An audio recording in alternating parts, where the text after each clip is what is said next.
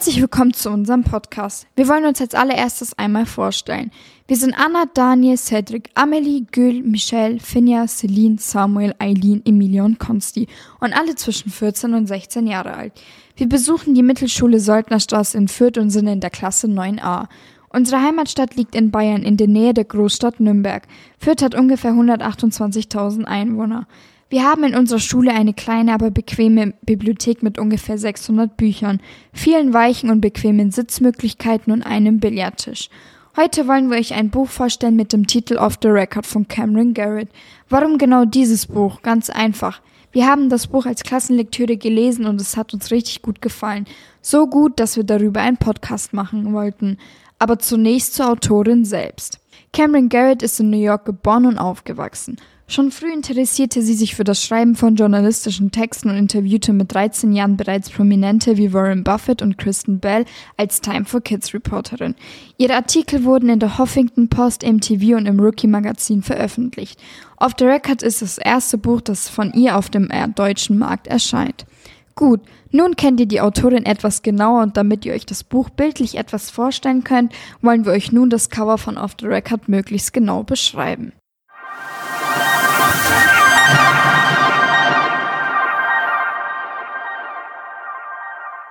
Wenn du das Cover des Buches zum ersten Mal anschaust, fällt dir sofort die rosa Farbe auf. Und oben sticht dir der große Titel Off the Record ins Auge. Der Titel ist in einer weißen Schrift hervorgehoben und als Kontrasthintergrund gibt es einen rosafarbenen Pinselstrich. Bestimmt wird das Cover von der Zeichnung der schwarzen, vielleicht 17-jährigen Protagonistin. Sie hat einen dunklen Afro und ist leicht geschminkt. Ihr Gesicht zeigt rosarote Lippen, haselnussbraune Augen und eine glatte, makellose Haut. Wenn du ihr ins Gesicht schaust, fällt dir sofort ihr ernster, nachdenklicher Gesichtsausdruck auf. Das hat der Illustrator geschafft, indem er sie mit einem leicht nach oben gerichteten Blick gezeichnet hat. Ihr Kinn hebt sie dabei mit dem Zeigefinger etwas an. Sie trägt ein ärmelloses Shirt, was auch hellrosa ist. Auf der Höhe ihres Kinns ragt der Begleittitel Unsere Worte sind unsere Macht hervor. Als Hintergrund hat sich der Illustrator für Zeitungsschnipsel entschieden, die Texte, Sätze und teilweise auch Ausschnitte aus dem Roman beinhalten. Warum die Protagonistin Josie so nachdenklich und ernst schaut, warum der Untertitel Unsere Worte sind unsere Macht heißt und warum ganz viele Zeitungsschnipsel auf dem Cover zu sehen sind, dazu erzählen wir euch später mehr. So, langsam kommen wir dem Inhalt vom Buch Off the Record näher. Damit ihr jetzt schon mal einen kleinen Einblick in die Story bekommt, wollen wir uns den Klappentext auf der Rückseite des Buches anschauen. Hört zu, wie der Verlag das Buch dem Leser vorstellt.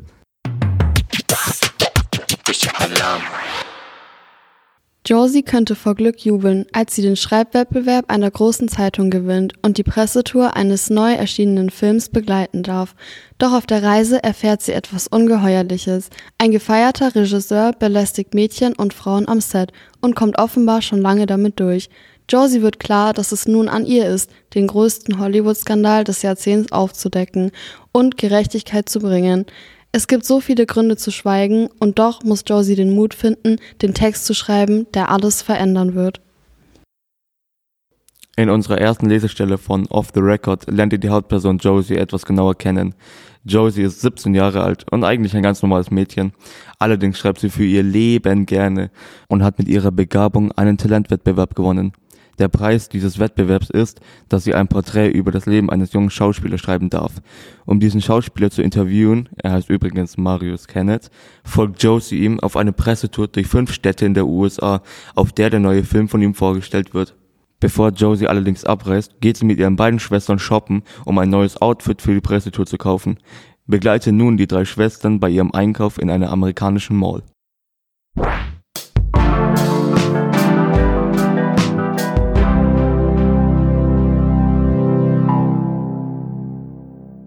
Gegen Ende der Woche überredet Maggie Mom auf Cash aufzupassen, damit wir shoppen gehen können.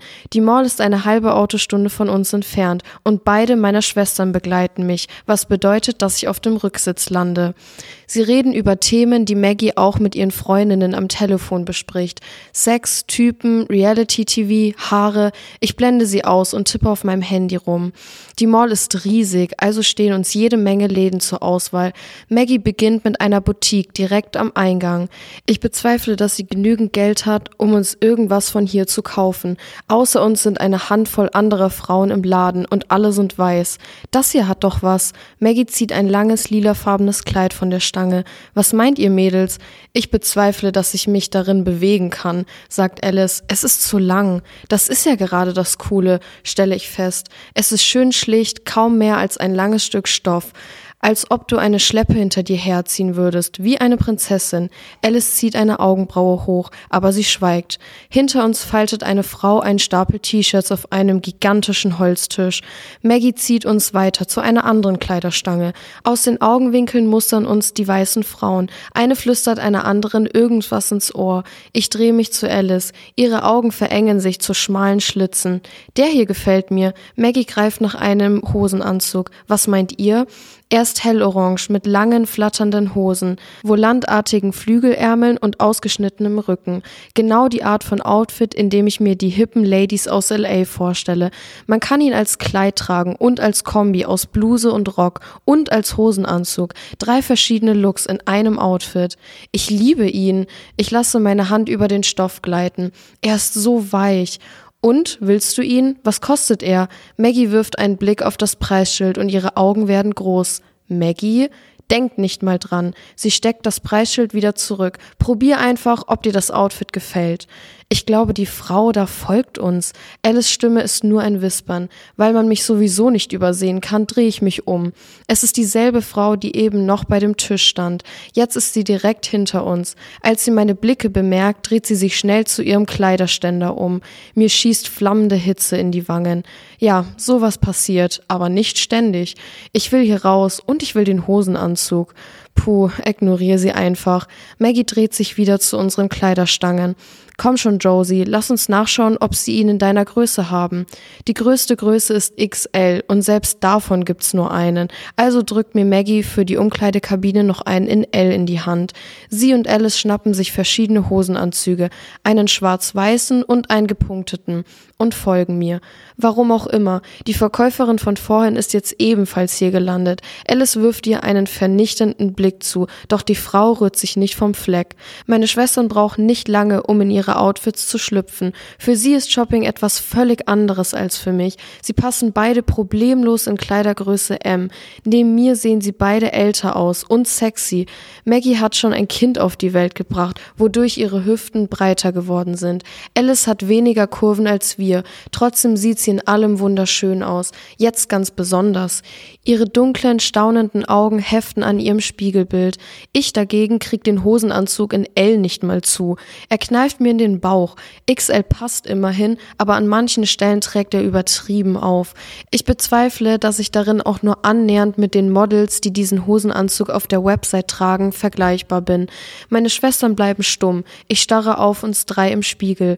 Auf die beiden, die sehr wohl aussehen wie Models und auf mich, die aussieht wie ich. Und wenn ich allein bin, habe ich kein Problem damit, aber neben ihnen fällt es mir schwer. Die Welt da draußen vergleicht mich mit jedem Menschen, dem ich gegenüberstehe, also habe ich es mittlerweile genauso übernommen. Es ist wie ein Reflex. Sollen wir vielleicht mal nachschauen, ob es noch andere Größen gibt? fragt Alice mit einem Seitenblick auf Maggie. Vielleicht in der Abteilung für Übergrößen. Für mich ist diese Abteilung jedes Mal ein Lottospiel, ohne Aussicht auf den Jackpot. Meine Proportionen sind eigenwillig, denn an manchen Stellen bin ich üppiger, vor allem an den Hüften, am Bauch und an den Brüsten. Und die Designer für Klamotten in Übergröße machen ihre Rechnung offensichtlich ohne mich. Deshalb sieht nichts an mir wirklich passend aus. Oh, wie ich diese Situation hasse. Wie sehr ich es hasse, wenn sie mich anschauen, als wäre ich ein geprügelter Straßenhund. Wenn alle um mich herum verstummt sind und nur noch Britney Spears Stimme durch den Laden tönt. Mir selbst zu versichern, dass es kein Fehler ist, fett zu sein, fällt mir leicht, wenn ich alleine oder auf Twitter unterwegs bin. Fett zu sein in der wirklichen Welt, inmitten all der anderen Menschen, ja sogar inmitten meiner eigenen Familie, ist eine komplett andere Geschichte. Aber was wäre meine Alternative? Mich zu Hause einschließen? Ich mag elegante Klamotten, die aussehen wie Kunst. Logisch rechne ich nicht damit, jemals den Anschein zu erwecken, als würde ich aus einem Modemagazin herausspazieren, denn auf den höchstglanzpolierten Seiten habe ich noch nie ein Mädchen wie mich entdeckt. Aber wenn ich den Blick auf meine Schwestern lenke, dann kann ich es mir zumindest vorstellen. Mir Dinge vorzustellen, darin bin ich wirklich gut. Nein, ich grabe meine Fingernägel in meine Handballen. Vergesst es, ich mag es genau so, wie es ist. Und das ist nicht mal gelogen. Okay, mein Bauch tritt hervor und meine Brüste sehen aus, als würden sie jeden Moment aus dem Oberteil platzen. Aber der Rest gefällt mir. Ich habe so viel Zeit damit verbracht, mich an meinen Körper zu gewöhnen, also sollte das auch mit diesem Hosenanzug möglich sein. Ich habe nichts dagegen, wenn Maggie ihn kauft. Ich sollte es wert sein, etwas Schönes zu bekommen. Wir sehen sensationell aus, sagt Alice. Maggie, mach mal ein Foto. Fotosessions in Umkleidekabinen sind unser Ding. Seit wir für Maggies Abschlussball zum ersten Mal Kleider anprobieren mussten, pflegen wir dieses Ritual. Damals schlichen meine Schwestern noch auf Zehenspitzen um das Wort, als hätten sie Angst davor, mich fett zu nennen. Dabei ist doch wirklich nichts dabei. Ausdrücke wie wohlbeleibt machen es nur schlimmer. Ich kann den Leuten ansehen, wie unwohl sie sich in ihrer Haut fühlen, wenn sie auf der Suche nach dem passenden Begriff sind. Fett ist das Wort, das ich denke. Fett ist das Wort, das mich nachts zum Weinen brachte, als ich noch in der Mittelstufe war. Also es ist jetzt das Wort, das ich benutze, um mich selbst zu beschreiben. Es ist ein Wort, das ich aus der negativen Energie herausschälen will, so wie es andere Schwarze mit dem Wort Nigger versuchen. Alice Bemerkung über unser Aussehen mag gelogen sein, aber das ist mir egal. Ich sehe nicht gruselig aus, ich sehe nur anders aus und zumindest habe ich meine Schwestern an meiner Seite. Ich könnte es nicht aushalten, der Freak unter Fremden zu sein.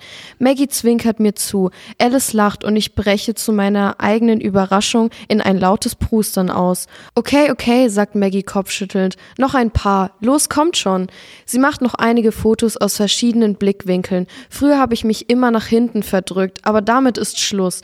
Von oben aufgenommen sieht man ja im Grunde nur mein Gesicht und dagegen habe ich absolut nichts einzuwenden. Als ich in der Mittelstufe war, habe ich mein Gesicht gehasst und wer weiß, vielleicht gewinne ich eines Tages ja auch den Rest meines Körpers lieb. Gerade macht es mir jedenfalls nichts aus, zu fett für diesen Hosenanzug zu sein, denn in diesem Augenblick bin ich einfach nur glücklich. Wie ihr schon in unserem ersten Vorlesestück gemerkt habt, hat Josie sehr mit Selbstzweifeln zu kämpfen.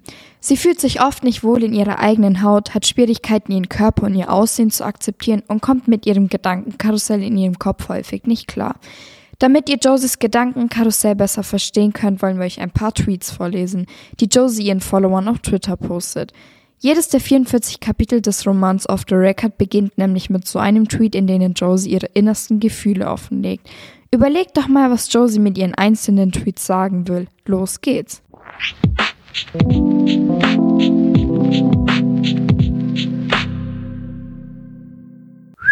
Bist du schon mal beim Lesen einer E-Mail in Tränen ausgebrochen?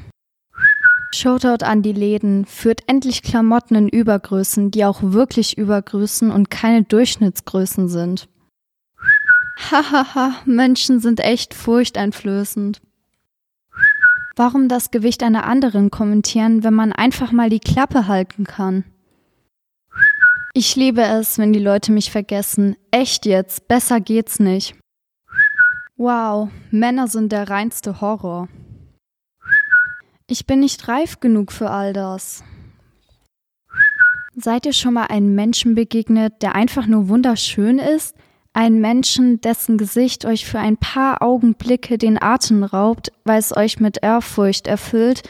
Oh bitte, es soll aufhören. Die Eltern anderer Leute sind immer furchteinflößend. Das ist wissenschaftlich erwiesen. Am liebsten würde ich mich jetzt ins Bett verkriechen. Ich hasse alles. Ich bin so scheiß wütend. Ich bin da mal eben tot. Ab wann darf man sich in jemanden verlieben? Ich frag für eine Freundin. Queer Kids sind so cool. Hashtag beschützt Frauen of Color. Marius Kenneth wird einen Oscar gewinnen in, sagen wir, fünf Jahren und ihr alle werdet euch an mich und mein erstes Interview mit ihm erinnern. Wahrscheinlich. Keine Ahnung. Vielleicht. Warum müssen mächtige Menschen der totale Horror sein? Tut mir leid, dass ich immer wieder vergesse zu twittern. Hier bricht gerade das Chaos aus. Wisst ihr noch, wie ich meinte, dass Männer der reinste Horror sind? Oh ja, dazu stehe ich.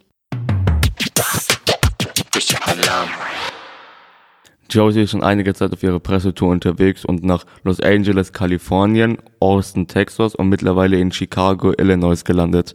Sie ist zwar noch keine erfahrene Journalistin, aber schlägt sich ziemlich gut und gibt sich Mühe, professionell zu arbeiten.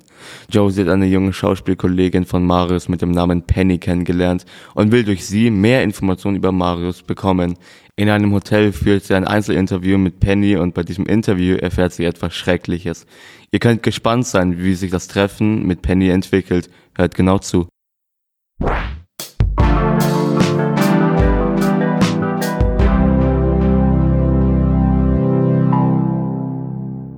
Was ist los, Penny? frage ich. Ist irgendwas passiert? Die Stille ist unerträglich und raubt mir den Atem. Ich könnte mir einreden, dass alles gut ist, aber das wäre gelogen. In diesem Augenblick sind meine Ängste begründet. In diesem Augenblick mache ich keinen Elefanten aus einer Mücke. Diesmal nicht. Es ist nur, Penny versagt die Stimme. Sie schüttelt den Kopf.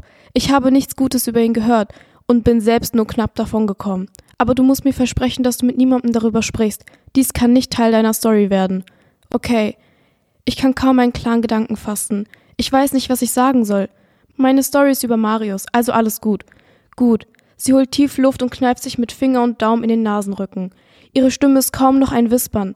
Ich habe schon mal einen Film mit ihm gedreht. Ich hatte keine große Rolle oder so. Es war einer dieser Filme über ältere Typen. Du weißt schon, Männer in der Midlife Crisis. Also sind ein paar Mädels in meinem Alter um sie rumgewuselt. Er ließ mich ständig hinter der Kamera antanzen, damit ich einen Blick auf den Monitor werfen konnte. Und dann hat er mir den Hintern getätschelt. Am Anfang war es nur das, aber dann hat er ständig einen neuen Grund gefunden, sich hinter mich zu stellen und irgendwie, naja, dann fing er halt an zu grapschen, wenn du weißt, was ich meine. Ich sage jetzt besser nichts, denn wenn ich den Mund öffne, könnte es sein, dass ich mich übergeben muss. Ich hatte es selbst schon mit Jungs zu tun, die mir im Flur am T-Shirt gezogen oder Sprüche über meine Brüste gerissen haben. Maggie hat sich schon mal über ein paar Arschlöcher bei der Arbeit beschwert, aber so wie das hier war es nie. Pennys Blick jagt hin und her. Sie atmet genau wie ich, wenn ich eine Panikattacke habe. Ich hätte nie für möglich gehalten, dass sie vor irgendwas Angst haben könnte. Oh mein Gott, mir bricht die Stimme weg. Hast du es? Weiß irgendwer Bescheid? Nur ein paar andere Mädels. Ihr Blick ist aus Stahl. Ich habe meinen Vertrag gebrochen und mich aus dem Staub gemacht, bevor ich meine Szenen abdrehen konnte. Er hat mich ohne Problem gehen lassen. Ich schätze, ihm war klar, dass ich den Dreh abblase. Aber ich schüttle den Kopf. Aber du musst das melden. Ich meine, das geht, das geht gar nicht. Natürlich nicht, blafft sie mich an. Aber es wäre mein Wort gegen seins. Er ist Roy Lennox und ich bin einfach nur irgendein Mädchen, das mal auf Disney Channel war. Ich kämpfe auch so schon darum, dass die Leute mich ernst nehmen. Wenn ich versuchen würde, das hier anzusprechen, wäre ich weg vom Fenster. Ich bin einfach nur sprachlos. Ich habe noch nie jemanden über dieses Thema reden gehört, aber Penny hat recht. Warum sollte irgendwer darüber sprechen? Roy Lennox würde sie mit einem Fingerschnipsen zerstören. Trotzdem, die Leute sollten Bescheid wissen oder etwa nicht. Ich wollte, dass du es weißt. Penny greift noch einmal nach meinem Arm. Sie drückt ihn fest. Ich finde es schrecklich, dass sie sich jetzt um mich sorgt. Als ich alleine mit ihm war, hat er mir Angst eingejagt. Ich will nicht, dass du in dieselbe Lage kommst. Aber ich bin 17, sage ich. Ich schüttle den Kopf. Er würde mir nichts. Sie bewegt den Kopf ganz leicht. Es ist nur ein Hauch eines Schüttelns. Ich beiß mir auf die Unterlippe. Mir kommen plötzlich die Tränen. Ich will weinen, aber ich kann nicht. Nicht, wenn Pennys Augen trocken bleiben. Das ist ihre Geschichte. Es geht nicht um mich. Es ist ihr passiert. Für dich ist all das total neu, sagt sie nach einer Weile, und ihr Blick streift über mein Gesicht. Es gibt ein paar Dinge, die du noch nicht verstehst.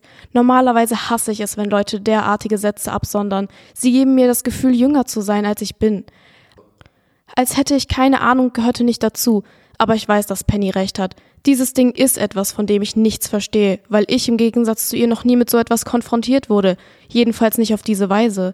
Es schürt all meine Ängste wie früher in der Mittelstufe, als ich mich übergeben musste, wenn morgens der Bus kam. Kennst du, ich schlucke, kennst du noch andere Frauen, die so etwas ähnliches durchgemacht haben wie du? Wenn du ihnen von mir erzählen würdest, glaubst du, nein. Sie schüttelt den Kopf, verschränkt beide Arme vor der Brust. Du bist echt lieb, Josie, ernsthaft. Ich bin so froh, dass ich dich getroffen habe. Aber es gibt da, diese Sache ist etwas, über die wir nicht sprechen. Die anderen würden mich killen, wenn sie wüssten, dass ich dir davon erzählt habe. Pennys Kompliment löst den Knoten in meinem Bauch nicht mal im Ansatz. Würde Marius es bemerken, wenn es anderen Frauen am nächsten Set passiert? Oder würde er einfach darüber hinwegsehen wie alle anderen auch? Und wie viele Mädchen in meinem Alter werden dabei sein? Warum geschieht das? Wie kann ich es aufhalten? Wer passt auf? Wer hilft? Das hier darf nicht passieren. Es ist nicht erlaubt. Es ist falsch. Es ist ungerecht. Mein Atem jagt in schnellen Stößen aus mir heraus und dann versiegt er komplett. Ich schließe die Augen. Penny drückt meinen Arm. Mach dir keine Sorgen, sagt sie. Jetzt weißt du Bescheid und dir wird nichts passieren. Alles ist gut. Ich habe keine Ahnung, wen sie überzeugen möchte. Mich oder doch sich selbst. Nun, ganz schön spannend, was in Off the Record passiert. Ihr habt gerade das Hauptthema des Buches erfahren. Sexuelle Belästigung. Josie hat von Penny etwas Schreckliches erfahren, was ihr Gedankenkarussell nicht zur Ruhe kommen lässt. Ein amerikanischer Filmemacher belästigt immer wieder Schauspielerinnen und kommt seit langer Zeit damit durch. Mehr wollen wir euch aber an dieser Stelle nicht verraten, es soll ja spannend bleiben.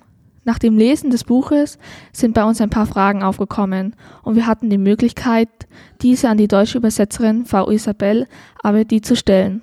Ihr fragt euch jetzt wahrscheinlich, warum die Übersetzerin und nicht die Autorin des Buches interviewt haben. Ganz einfach. Für uns war es einfach, ein Interview auf Deutsch zu führen. Und wir waren neugierig auf die Gedanken der Übersetzerin. Ein paar von euch kennen bestimmt schon Frau Abedi und haben auch Bücher von ihr gelesen.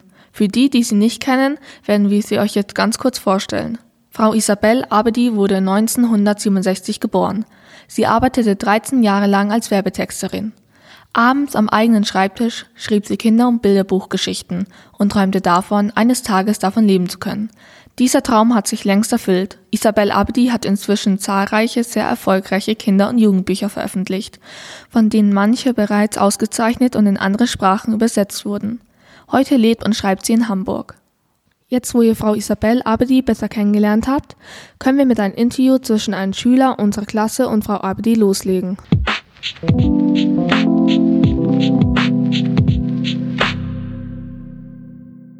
Nachdem sie das Buch gelesen hatten, war es für Sie auch sofort klar, dass Sie es übersetzen wollen? Ich habe nur die ersten paar Zeilen in diesem Buch gelesen und ich wusste sofort, dass ich es übersetzen möchte. Es ist so gewesen, dass der Arena Verlag, ähm, der ja meine Jugendromane publiziert und die Lektorinnen ähm, und Programmleiterinnen vom Arena Verlag, die kennen mich gut, die wissen, wie ich schreibe, die wissen, wie ich bin und die wissen, welche Themen mich interessieren. Und insofern war es schon so, als ähm, die äh, Programmleiterin vom Arena Verlag mir gesagt hat, wir haben hier ein ganz tolles Buch und wir könnten uns vorstellen, dass du die Richtige dafür wärst, das zu übersetzen. Das war schon der erste Punkt. Da habe ich gedacht, okay, die kennen mich, die können mich gut einschätzen. Da war ich mir schon mal ziemlich sicher. Als ich in das Buch hineingelesen habe, habe ich mich sofort von der Sprache und der Stimme der Protagonistin angesprochen gefühlt. Und ich glaube, bei mir ist es eine Besonderheit. Ich glaube, ähm, das machen nicht viele Übersetzerinnen so. Ähm, ich lese ein Buch nicht, bevor ich es übersetze. Ich lese es während ich es übersetze. Das mache ich deswegen, weil es dann für mich spannender ist. Das heißt, ich lese und übersetze. Ich lese und übersetze. Und wenn ich für den Tag fertig bin, dann klappe ich das Buch zu. Und wenn ich am nächsten Tag weitermache, dann lese ich weiter und übersetze weiter. Dadurch bin ich immer, halte ich die Spannung, weil ich wahnsinnig gespannt bin, was passiert. Und wenn ich dann die erste Fassung durch habe, dann habe ich das Buch nicht nur fertig gelesen, sondern ich habe auch die erste Fassung fertig übersetzt. Und dann gehe ich wieder zurück an den Anfang und mache die zweite und eventuell auch die dritte Fassung. So arbeite ich. Und so arbeite ich mit allen Übersetzungen. Ähm, insofern kann ich sagen, mich hat das Buch sehr schnell gefesselt und ich wusste sehr schnell, dass es ein Buch ist, über das ich wahnsinnig glücklich und dankbar bin, dass ich es übersetzen durfte. Gab es beim Übersetzen Stellen, wo Sie nicht wussten, wie Sie es übersetzen sollen? Und gab es auch Stellen, die Sie komplett umschreiben mussten? Ja, da hat es natürlich einige Stellen gegeben und das ähm, hat zum einen eine, einen generellen Grund. Ähm, mein Englisch ist gut oder ich würde auch sagen sehr gut. Ich habe ja auch eine Weile in Amerika gelebt. Ich bin auch als ähm, Austauschschülerin ähm, damals in eine amerikanische Highschool gegangen. Das heißt, ich kenne mich also auch in, im amerikanischen Schulleben und in der Gesellschaft ganz gut aus, was ich wichtig finde, dass man nicht nur die Sprache kann als Übersetzerin, sondern dass man eben auch ähm, die Gesellschaft ein Stück weit kennt und erlebt und erfahren hat. Ähm, und trotzdem gibt es natürlich immer wieder Worte, die ich nicht kenne, die ich nachgucken muss. Aber das Entscheidende im Generellen bei einer Übersetzung ist für mich, dass ich mich in meiner eigenen Sprache, also in meiner Muttersprache, in diesem Fall im Deutschen, in die ich die amerikanische Übersetzung hinein übersetzt habe, da muss ich mich gut auskennen. Das heißt, ich muss sehr genau wissen, wie ich die deutsche Stimme für dieses Mädchen finde und mich dabei aber so eng wie möglich an den Text halte. Und dazu ist es manchmal nötig, auch Formulierungen ähm, anders oder beziehungsweise ähm, zumindest zu umschreiben, wie ihr das auch genannt habt. Ein sehr guter Begriff für mich ist die Bezeichnung Anxiety. Ähm, die ähm, Josie hat, Josie has anxiety. Das sagt sie im Englischen. Und in Deutschland bezeichnet man Anxiety als Angststörung. Und den, die, diese Übersetzung, die mag ich nicht so gerne. Ich mag nicht, dass es im Deutschen als eine Störung bezeichnet wird. Ähm, und ich habe dann sehr lange überlegt, ob ich den Begriff Ängste nehmen soll, ähm, was es aber auch nicht ganz trifft ähm, obwohl Josie mit diversen Ängsten zu tun hat. Ähm, aber als ich das etabliert habe, da habe ich das Wort Sorgenkarussell erfunden, was ja im Prinzip eine eigene Wortschöpfung ist. Und das habe ich ähm, als weniger wertend empfunden. Ein Sorgenkarussell ist im Prinzip, wie der Name sagt, das dreht sich und äh, wenn irgendetwas kommt, was ihr Grund zur Sorge oder Angst bietet, dann steigt das in ihr Karussell und dreht sich und dreht sich und im Kopf drehen sich die Gedanken und kreisen und kreisen und kreisen. Und das ist auch etwas, was ähm, eben bei Anxiety passiert. Das sind diese kreisenden Gedanken, die sich je, jede mögliche Gelegenheit nehmen und dann anfangen, ähm, sich darum zu drehen und schneller und schneller werden. Und als ich, ähm, ich habe das mit dem Lektorat abgesprochen, denn auch eine Übersetzung wird lektoriert. Dem Lektorat hat das sehr gut gefallen und als das Buch übersetzt war, da habe ich es auch der Cameron Garrett erzählt und habe gesagt, ähm, so habe ich dieses Wort übersetzt und habe ich mich ganz doll gefreut, ähm, dass sie diese Übersetzung großartig fand. Und ich habe ihr das auch versucht zu erklären auf Englisch, dass ich eben ähm, diese Disorder, was es eben im Englischen haben heißen würde, dass ich dieses Wertende darin nicht mochte. Und ja, da war ich sehr froh, ähm, dass sie mit mir einer Meinung war und dass ihr diese Übersetzung gefallen hat. Haben Sie Cameron Garrett schon mal persönlich getroffen? Und wenn ja, wie finden Sie sie? Ähm, ja, wenn als persönliches Treffen zählt, dass wir uns über äh, die digitalen Medien oder die sozialen Medien äh, getroffen haben, dann ja, dann habe ich sie persönlich getroffen. Und das könnt ihr ganz leicht auf meiner Webseite sehen, ähm, beziehungsweise auf meiner Instagram-Seite. Ähm, da habe ich zwei Aufzeichnungen von den Live-Talks, die ich mit Cameron gemacht habe, als das Buch erschienen ist. Und ähm, die sind aufgezeichnet worden. Da haben wir ähm, einmal zum Thema ähm, Anxiety, das war der Schwerpunkt. Und das andere, da haben wir das Thema Film als Schwerpunkt gehabt. Aber wir haben auch über alles mögliche andere gesprochen. Wir haben uns, ähm, ja, ich fand, es war ein ganz großartiger Austausch. Ich bin sehr beeindruckt von ihr. Ich mochte sie unglaublich gerne. Ich fand sie ähm, genau eigentlich wie Josie. Ähm, ich fand sie wahrhaftig, authentisch, liebenswert, klug, brillant, humorvoll. Ähm, ja, ich war sehr, sehr, sehr begeistert von ihr. Und ich habe ihr auch, als ich das Buch übersetzt habe, habe ich ihr einen persönlichen Brief geschrieben und habe ihr auch geschrieben, was es für mich bedeutet, dieses Buch zu übersetzen. Das zählt natürlich nicht als persönliches Kennenlernen, aber auch ähm, einen Brief zu schreiben, ist ja eine persönliche Art und Weise der Kommunikation. Insofern, ja, das waren meine Begegnungen mit Cameron Garrett. In welcher Person konnten Sie sich am besten hineinversetzen? Oder welche Person fanden Sie auch am sympathischsten vom Buch? Hineinversetzen konnte ich mich am allerbesten in äh, Josie, also in die, äh, in die Hauptfigur und auch in die erzählende Stimme. Das war ja auch der Grund, warum ich sofort gewusst habe, ähm, das Buch möchte ich übersetzen. Es war auch teilweise wirklich fast unheimlich, weil ich dachte, das ist, äh, das ist mir so leicht gefallen, ihre Stimme zu übersetzen, ihre Gefühle nachzuvollziehen, ihre Gefühle ins Deutsche zu übersetzen. Ähm, auch ich habe ein Sorgenkarussell, also ich mache mir auch über alles mögliche Gedanken und äh, entwickle alle möglichen Ängste, ähm, die nach außen hin völlig irrational erscheinen oft. Ähm, damit konnte ich mich sehr, sehr, sehr identifizieren. Ähm, und sympathisch sind mir ganz viele Figuren äh, gewesen, vielleicht auf eine ähm, etwas andere Art. Ähm, ich habe ihre Schwester Alice geliebt. Ähm, und die ist ja nun nicht unbedingt das von, man, also Alice ist für mich kein sympathischer Charakter in dem Sinne, sondern sie ist ja erstmal so ein bisschen, ähm, ja, fast biestig teilweise, zickig, ähm, hat wirklich komplett, zieht ihr eigenes Ding durch, geht Josie ganz schön auf die Nerven manchmal und macht ihr das Leben schwer. Aber ich habe ihr Herz geliebt. Ich habe ihre, ich habe einfach, ich, ich habe einfach diese beiden Schwestern, dieses Duo habe ich genial gefunden. Und ähm, ich habe auch die Entwicklung sehr gemocht, die auch Alice in diesem Buch macht. Ähm, weil sie ja später wirklich auch einen wichtigen und guten Einfluss auf Josie hat.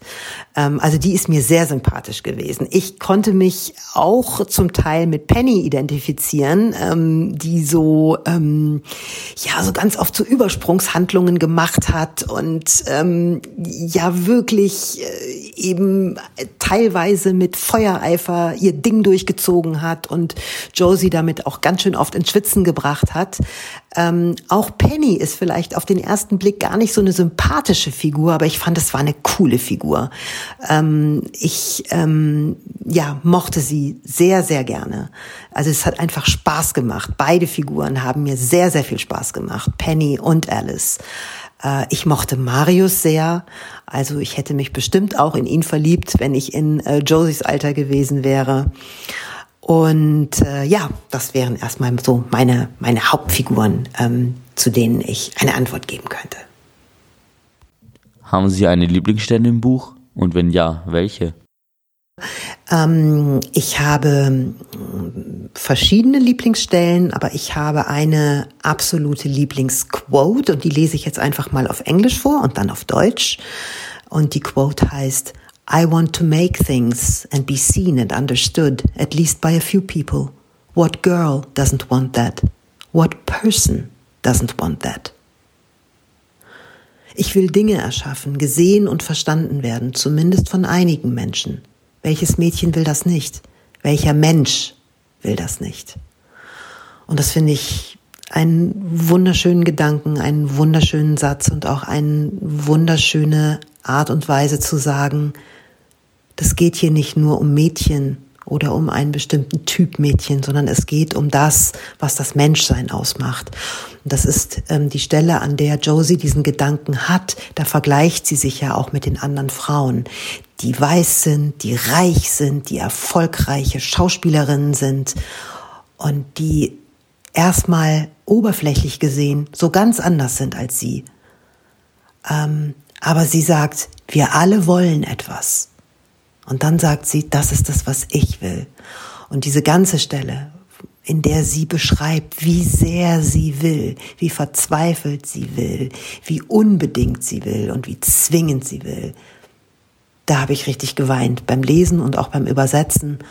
Und ähm, ich finde diesen Sinn, den sie ihrem Leben gibt, den Wunsch, den sie ihrem Leben gibt, Dinge zu erschaffen und darin gesehen und zu verstanden, verstanden zu werden, das finde ich einen, ja, einfach einen, einen wunderschönen Sinn ähm, für das eigene Leben und auch einen Wunsch an das Menschsein und an Verbindung mit anderen Menschen. Also das ist eine Stelle, die ich sehr geliebt habe. Da sich unser Podcast leider schon dem Ende zuneigt, möchten wir uns bei euch für eure Aufmerksamkeit bedanken. Unser Dank gilt aber auch allen, die uns beim Herstellen des Podcasts unterstützt haben. Vor allem danken wir Frau Abedi, die sich viel Zeit für das Interview genommen hat. Am meisten möchten wir aber der Autorin Cameron Garrett danken, die uns mit ihrem Buch ein wunderschönes Leseerlebnis bereitet hat. Wir freuen uns schon auf ihr nächstes Buch.